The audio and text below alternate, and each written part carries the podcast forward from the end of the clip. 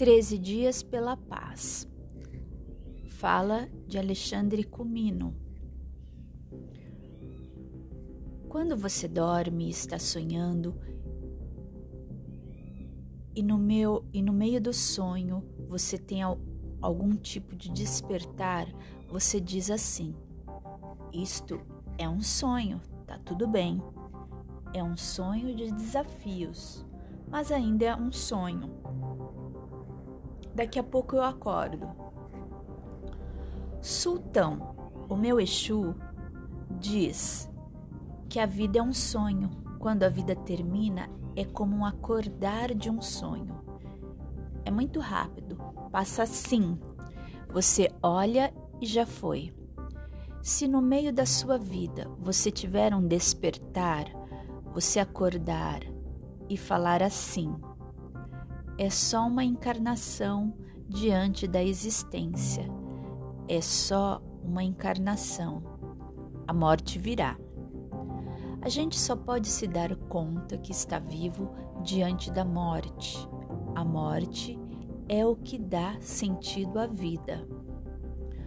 O que nós queremos não é dar sentido à vida, o que nós queremos é sentir que estamos vivos. Sentir que está vivo é o maior sentido que a gente pode dar à nossa vida e traz sentido nela mesmo. Diz a sabedoria e a tradição de muitos povos que algum momento da juventude a gente quer dar, quer mudar o mundo.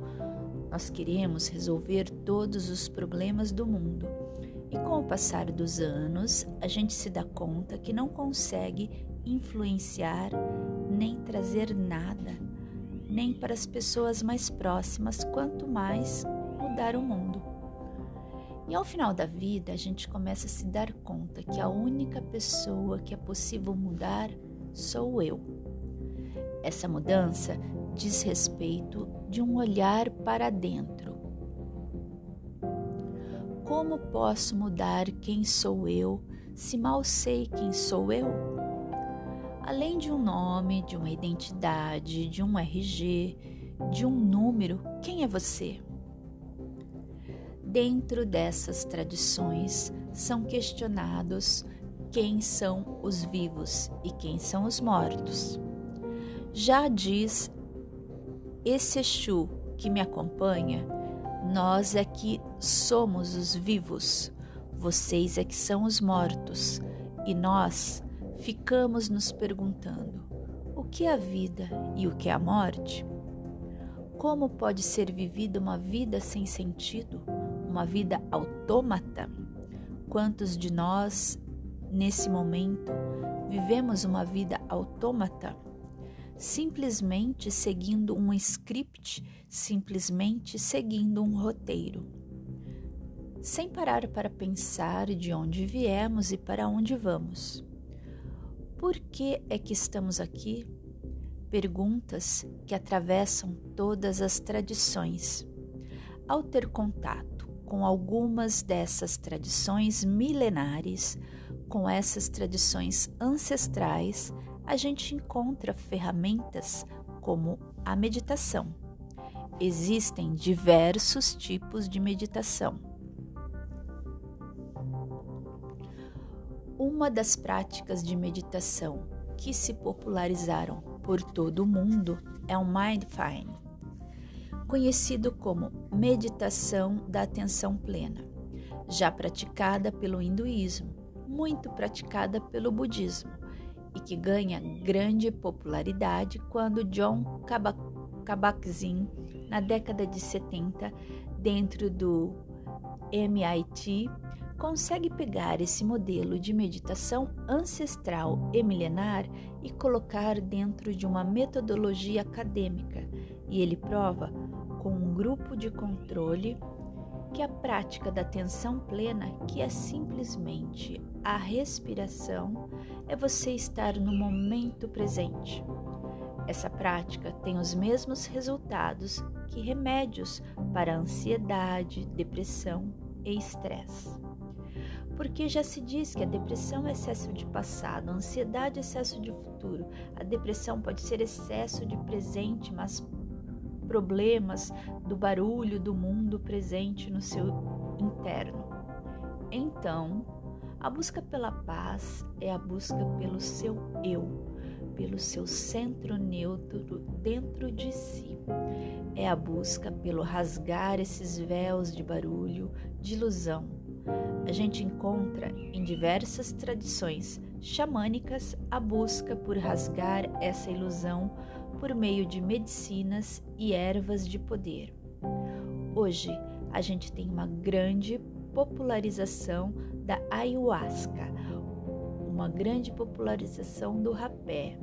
A gente tem a própria cannabis ativa, que é também uma erva de poder entre povos rastafaris da Jamaica. Esses elementos, que são chamados de enteógenos, eles são utilizados para que você encontre o sagrado. Enteógeno é dizer que vai ao encontro de Teos, encontro de Deus. E a gente enxerga nessas tradições xamânicas, nessas tradições ancestrais, diversas ferramentas para a gente encontrar essa paz. O simples silêncio, o simples observar a paz que não é uma ausência de conflitos no mundo. A paz é eu encontrando o meu próprio eixo, o meu próprio centro. A paz é o rasgar e o curar das minhas dores, dos meus traumas. Em 1853, o chefe Seattle foi questionado nos Estados Unidos para a venda das suas terras. Vender as suas terras dentro daquela movimentação, que é algo muito parecido com o que está acontecendo agora com a demarcação da terra dos povos indígenas, a PL 490 aqui no Brasil. Essa questão de demarcação de terras. Esse chefe, Seattle, diz assim: como é que pode comprar o céu? Como alguém pode comprar o mar? Como é que se pode comprar e vender o vento? Nós todos respiramos o mesmo ar, nós somos todos filhos de um mesmo Deus. Deus. O homem não teceu a malha, a teia da vida, ela é simplesmente mais um, ele é simplesmente mais um dos filhos da vida. Nós não somos os donos da terra, nós somos os filhos da terra. A seiva que corre nessas árvores é o sangue dos nossos ancestrais. Eu não sei por onde caminham os ancestrais do homem branco, mas os meus ancestrais estão nessa terra. Os rios são os nossos irmãos. Tudo que fizer a terra recairá sobre o homem.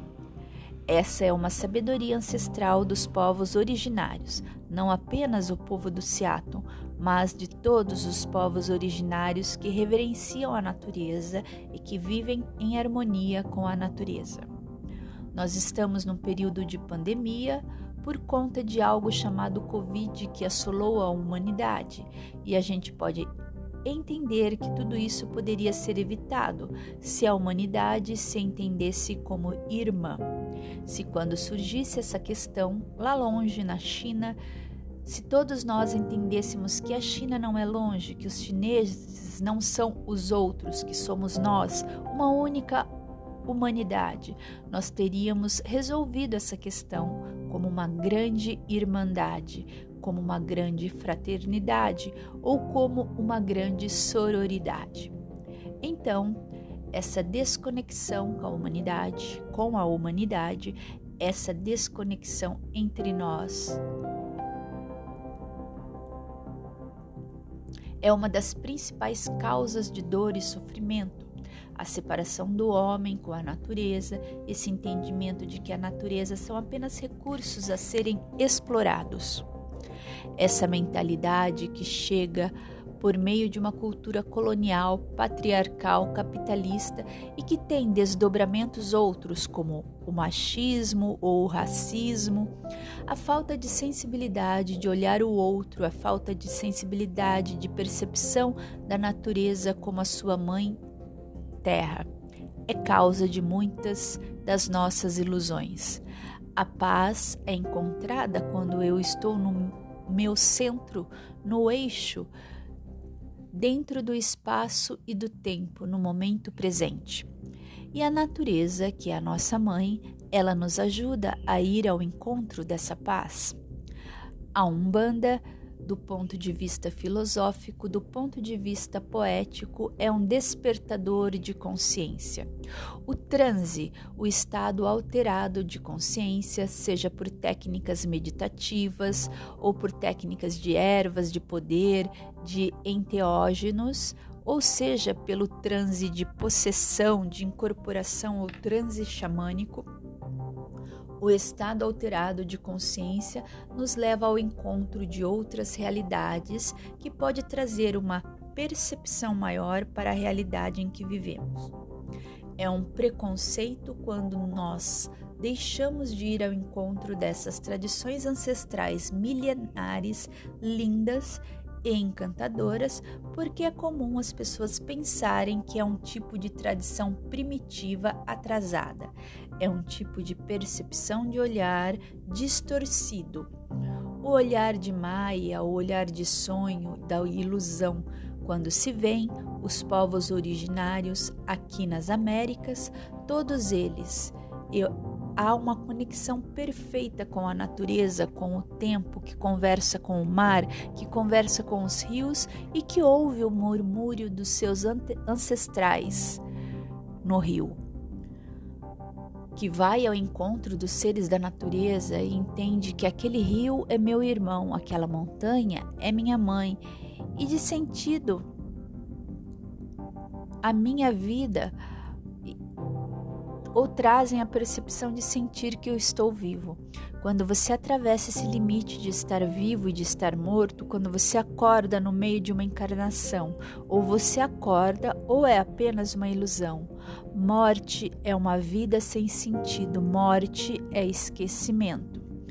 Por isso, mais uma vez, a Umbanda, como um despertador de consciência, traz o caboclo ou a cabocla como representantes de diversos povos originários da importância de olhar para os donos dessa terra, os indígenas de todas essas tradições, como a tradição tolteca, maia, a tradição asteca, a tradição inca ou a tradição guarani, a tradição tupi, a tradição dos Yanomami. A gente tem entre nós um Davi Copenaua e Anomani, que fala sobre esses saberes, Ailton Krenar, que fala sobre as ideias para adiar o fim do mundo e que conversa com essas tradições como despertador. A paz é um despertar, é um despertar para si no mundo.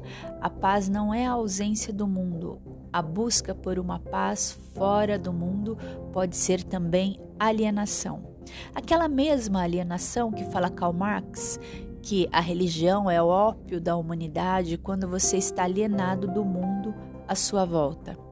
Então, sim, vamos em busca de um despertar, de uma paz interior, de um despertar de mundos, de um despertador de consciências e, ao mesmo tempo, consciência social do mundo que nos cerca, quem são os nossos heróis? Quais são as nossas motivações de mundos, de construções de mundos? Onde estamos nos onde nós estamos diante de tantos conflitos de mundos, vamos fazer a guerra para alcançar a paz ou vamos ser em nós mesmos a paz que buscamos no mundo, de olhos abertos, com um entendimento maior sobre essa realidade que nos cerca? Alexandre Camino.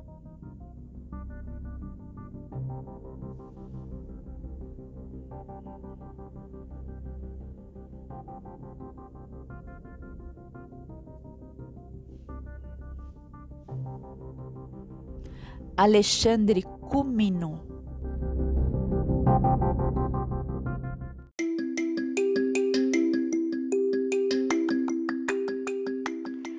A história cósmica é uma cosmologia que estuda a origem e evolução do universo e parte do princípio que o universo é uma grande consciência conhecida por Deus. As impermanentes realidades de tempo e espaço que experimentamos são parte de uma matriz mestre radial, emanada de um ponto central de inteligência divina. O universo é a mente de Deus em movimento, um desenho completo que possui números infinitos de formas e múltiplas dimensões. Pode-se entender que a nossa alma é o alento vivo do pensamento de Deus. A alma vai muito além do ego e de tudo o que você se identifica. Entenda que você estabeleceu a base de crenças da sua mente com base no que experimentou e aprendeu, principalmente até os sete anos de idade. O que lhe foi dito e o que você viveu estabeleceram os caminhos que sua mente faz para relacionar-se com o mundo. Leve em consideração a estrutura social baseada na frequência artificial do calendário gregoriano, que, além de separar ciência de religião, não leva em consideração Deus como o princípio da existência. É importante ter consciência que existe uma falsa crença sobre o tempo, armazenada na sua base de crenças, pois você aprendeu algo totalmente distorcido sobre o tempo, quando começou a contá-lo através de um calendário artificial, criado com base em uma medida de espaço, e também quando aprendeu a medir o tempo em um relógio mecânico. Por isso, a meditação é fundamental no processo de evolução da consciência. Você precisa olhar de fora, analisar o comportamento do seu ego e o caminho que sua mente faz nas situações que acontecem diariamente. Se você quer mudar a sua realidade, precisa mudar o modelo de mundo que se encontra. E para isso, deve primeiro se colocar fora do sistema de crenças da frequência artificial. Somente assim terá a compreensão que a mente humana está constituída por inúmeros conceitos, os quais precisa desapegar. A evolução acontece através da sua mente e você necessita esforçar-se para ser maior que seus próprios pensamentos. Você deve buscar enxergar como esses conceitos enraizados na sua mente entremeiam automática e inconscientemente na tela da sua realidade desperta, de modo que o teu comportamento seja uma função dos teus pensamentos ou padrões de comportamento. Quando você enxerga isso conscientemente, é capaz de criar novos pensamentos e, consequentemente, uma nova visão da realidade. Entenda que você está entrando em um território desconhecido para sua mente. Por isso, é importante contar com um mapa ou um conjunto de códigos para direcionar o seu caminho. Nossos sentidos e experiência da realidade provém de padrões internos que fazem com que nos comportemos e percebamos a realidade de uma maneira particular. Quando mudamos os padrões internos, a percepção da realidade muda também. O sincronário das 13 luas é esse mapa que orienta a evolução da sua consciência e está baseado na lei do tempo. Além de ser um veículo para a reharmonização do DNA e da mente humana, o sincronário é também uma ferramenta para a transcendência da história.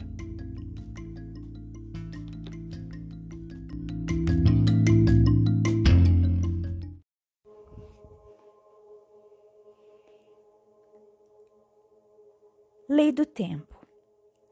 A lei do tempo é a ciência do tempo que explica a realidade como a ordem sincrônica uma estrutura de números que formam uma escala evolutiva que surge desde o núcleo do campo universal, o centro da galáxia, Runabiku, e de retorno para ele também. Essa estrutura é um presente da inteligência galáctica e contém um conjunto de padrões que nos sintoniza com experiências mentais de alto nível dentro da matriz radial do tempo, onde passado, presente e futuro são um só. A estrutura da ordem sincrônica é a frequência 1320. As experiências tridimensionais, quando colocadas no contexto da ordem sincrônica, revelam um nível superior de funcionamento baseado na síntese do sistema inteiro. Neste nível, as experiências não estão fragmentadas, e sim iluminadas e conectadas com o todo. A lei do tempo faz consciente o que antes era inconsciente através dos símbolos e códigos da ordem sincrônica. Tudo o que vemos corresponde a algo que não vemos. Toda a realidade se baseia em constructos projetados desde outra dimensão. Toda a natureza é um código, incluindo nós mesmos. Todas as nossas experiências estão codificadas. Tudo é um sistema de correspondências divinamente orquestrado. A natureza está organizada de uma forma onde pode sustentar a todos. O mesmo processo que cria a natureza cria o humano. Reconhecemos os padrões, pois estão codificados no nosso DNA. Quando reconhecemos esses padrões de inteligência elevada, mudamos a forma de atuação com a realidade fenomenal. A lei do tempo afirma que o tempo é cíclico, fractal e radial. Você é um pedaço do todo. O que acontece com você é um micro do macro. Tudo é matemática. O tempo é uma ordem sincrônica que coloca tudo em um estado de sincronicidade. O tempo é a quarta dimensão e essa envolve e é maior que a terceira dimensão. Acessamos a quarta dimensão através da mente, pois não podemos ver ou tocar no tempo, diferente da terceira dimensão, espaço. A dimensão do tempo, 4D, é a dimensão intermediária entre a dimensão da matéria, 3D, e a dimensão do espírito, 5D. A dimensão da matéria engloba a segunda dimensão, nossos sentidos, e a primeira dimensão, vida. A quarta dimensão é o reino invisível de nossos pensamentos, sonhos e imaginação que é interpretado simultaneamente no nosso dia a dia. A quarta dimensão informa a terceira dimensão. Para acessar o tempo, precisamos estar presentes aqui e agora. Agora é a interseção do tempo e espaço. No espaço, acessamos a mente e no tempo acessamos a consciência. A presença no agora é fundamental para conseguir anular o pensamento automático. Somente dessa forma é que uma nova informação penetra na mente. Se você não tem controle sobre os seus pensamentos, então os pensamentos estão te controlando. Ondas de pensamento descontroladas emitem uma carga negativa inconsciente. O propósito é dissolver as velhas memórias, padrões e condicionamentos do passado que não nos servem mais. A consciência cósmica se baseia em estar presente em cada momento e não voltar a cair em medos ou erros conceituais. O medo nos mantém fechados no inconsciente, pois a maioria dos pensamentos se referem a memórias do passado, projeções para o futuro e problemas a serem resolvidos. Estamos integrando os circuitos fragmentados, ativando as partes latentes ou congeladas do cérebro e restaurando a imaginação criativa. Os novos padrões repetidos diariamente com o tempo apagam as matrizes de pensamento negativo ou, improduzido, ou improdutivo. Aquietando a mente, a visão interna e a percepção do nosso corpo de energia são cultivados. Livre da mente artificial, a mente humana pode focalizar coletivamente sua intenção para ativar o serviço de forças naturais em uma cocriação positiva com todos os seres. Com persistência, chegará a um ponto em que o novo sistema operativo é tão forte que pode conhecer imediatamente a programação inconsciente. Para ser um pensador cósmico, deve elevar a mente e ir além da identificação social e nacional. Entenda que a sua mente é parte de uma mente planetária. Cada mente está conectada com as demais mentes e também com o núcleo universal. Sem identificar-me com nada, estou identificado com tudo.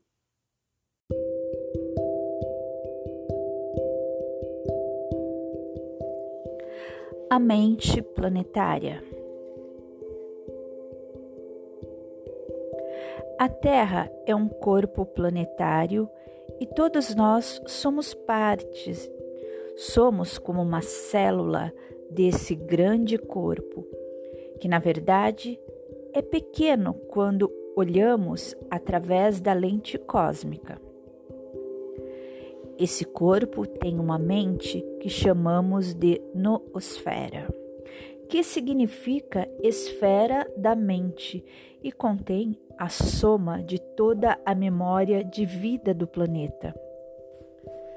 Estamos conectados em uma rede de pensamentos, uma mente coletiva planetária.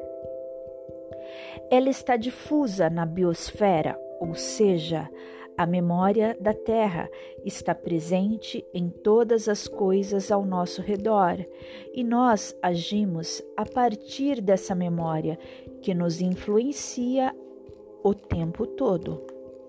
Leve em consideração a memória criada através da frequência artificial nos últimos 5 mil anos de história.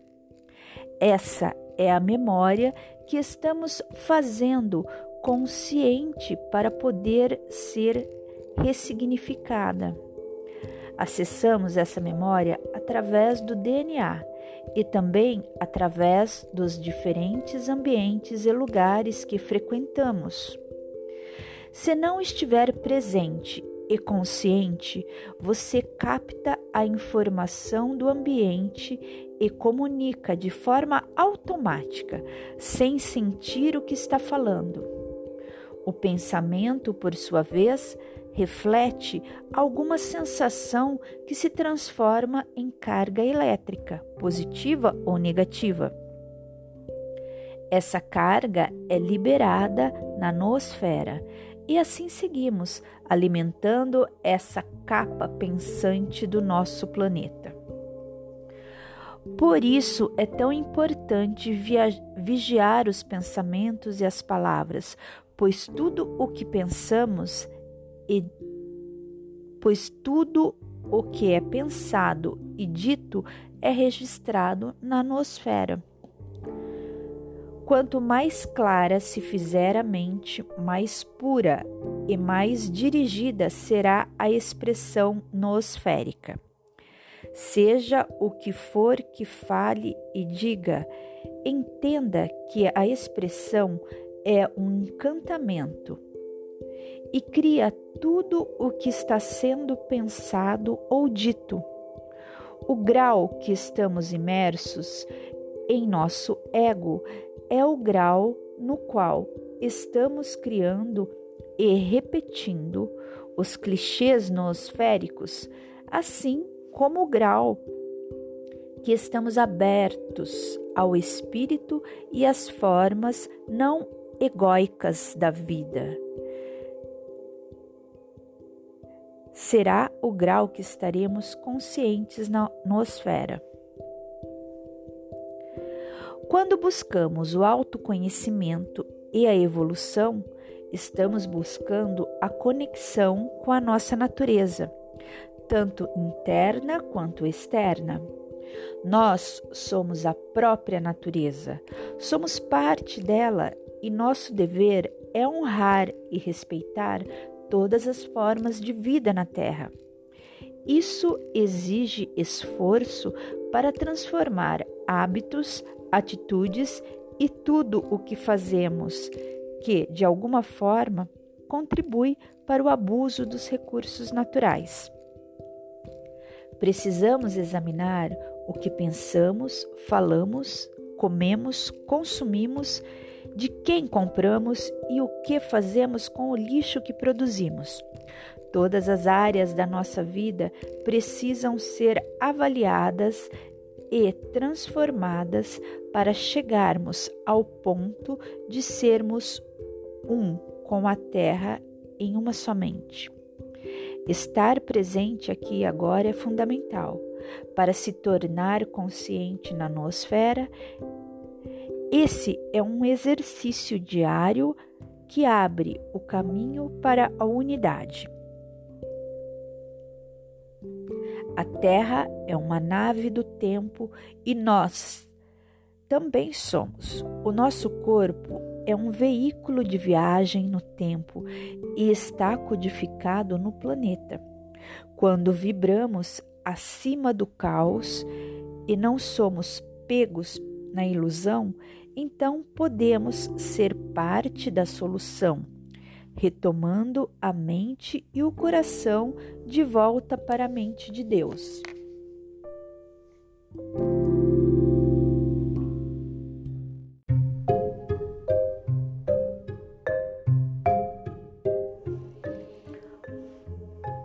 Corpo físico. Necessitamos de disciplina, esforço e prática para reconectar nosso corpo com a mente e espírito.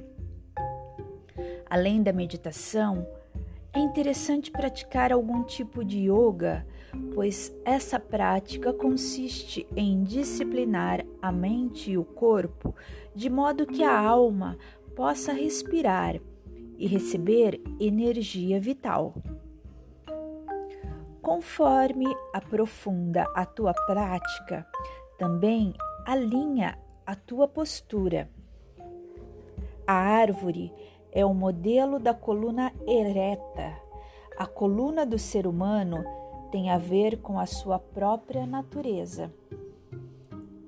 Através da liberação das forças contraídas no corpo físico, permitimos a expansão e liberação da consciência.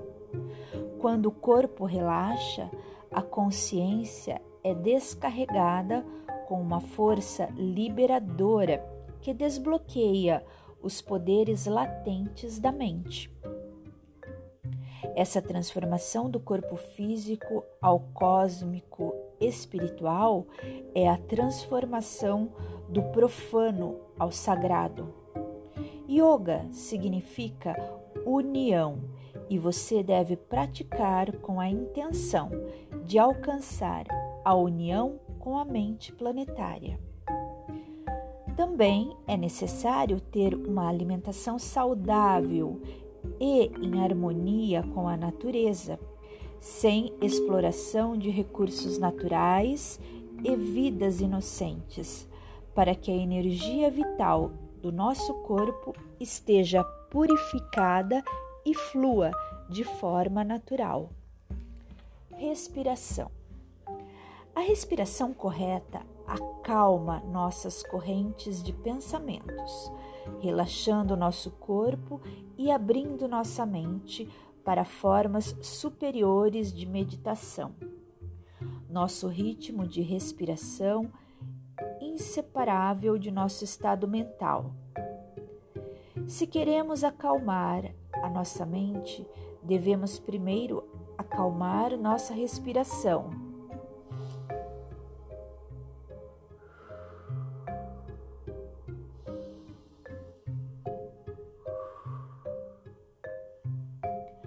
A mente segue a respiração e o corpo segue a mente.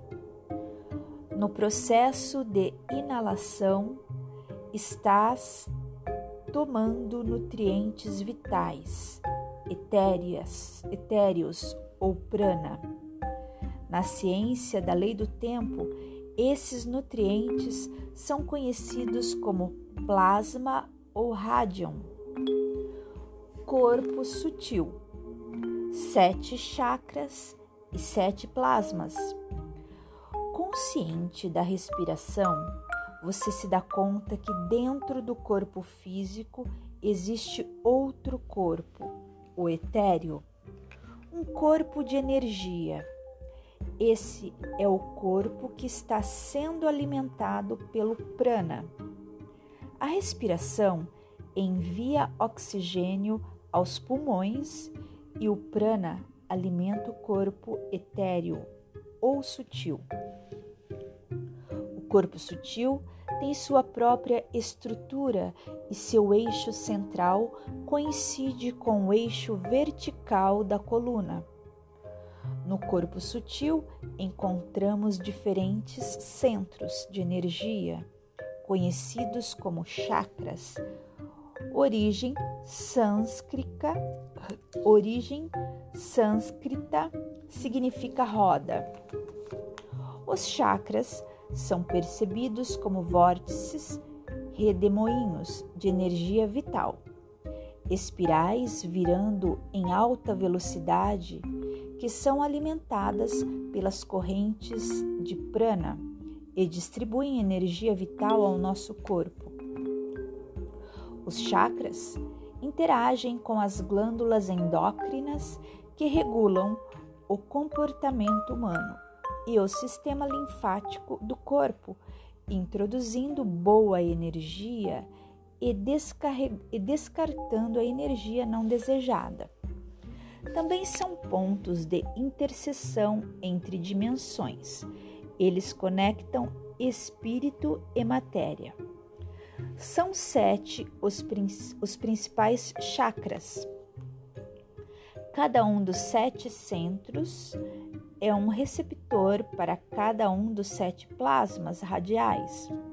Os sete plasmas são cargas elétricas de microquanta contidas no prana, energia vital, que se acumulam nos nossos sete chakras. Quando inalamos, estamos absorvendo prana. Por essa relação é que os sete plasmas também dão nome aos sete dias da semana na matriz lunar. Nas treze luas, chamamos os dias de Dali, Celi, Gama, Kali, Alfa, Lime e Cílio, sendo uma forma de trabalharmos os nossos sete chakras de forma telepática, em comunhão com todas as pessoas que contam o tempo através das 13 luas, ressoando no planeta Terra. Dali, coronário.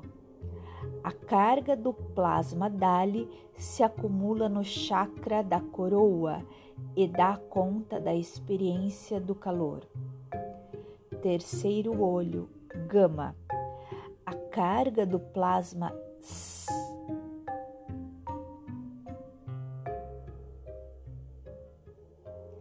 A carga do plasma gama se acumula no chakra terceiro olho e dá conta de equalizar as cargas de luz e calor. Alfa, laríngeo. A carga do plasma alfa se acumula no chakra laríngeo e está em ressonância com o polo sul do planeta. Cílio cardíaco a carga do plasma cílio se acumula no chakra cardíaco e está em ressonância com o centro da Terra. Lime, plexo solar. A carga do plasma lime se acumula no chakra plexo solar e está em ressonância com o polo norte do planeta. Kali, centro secreto. A carga do plasma Kali se acumula no chakra centro secreto e dá conta da luz e calor intensificados. Cele raiz. A carga do plasma cele se acumula no chakra raiz e dá conta da intensidade de luz interior.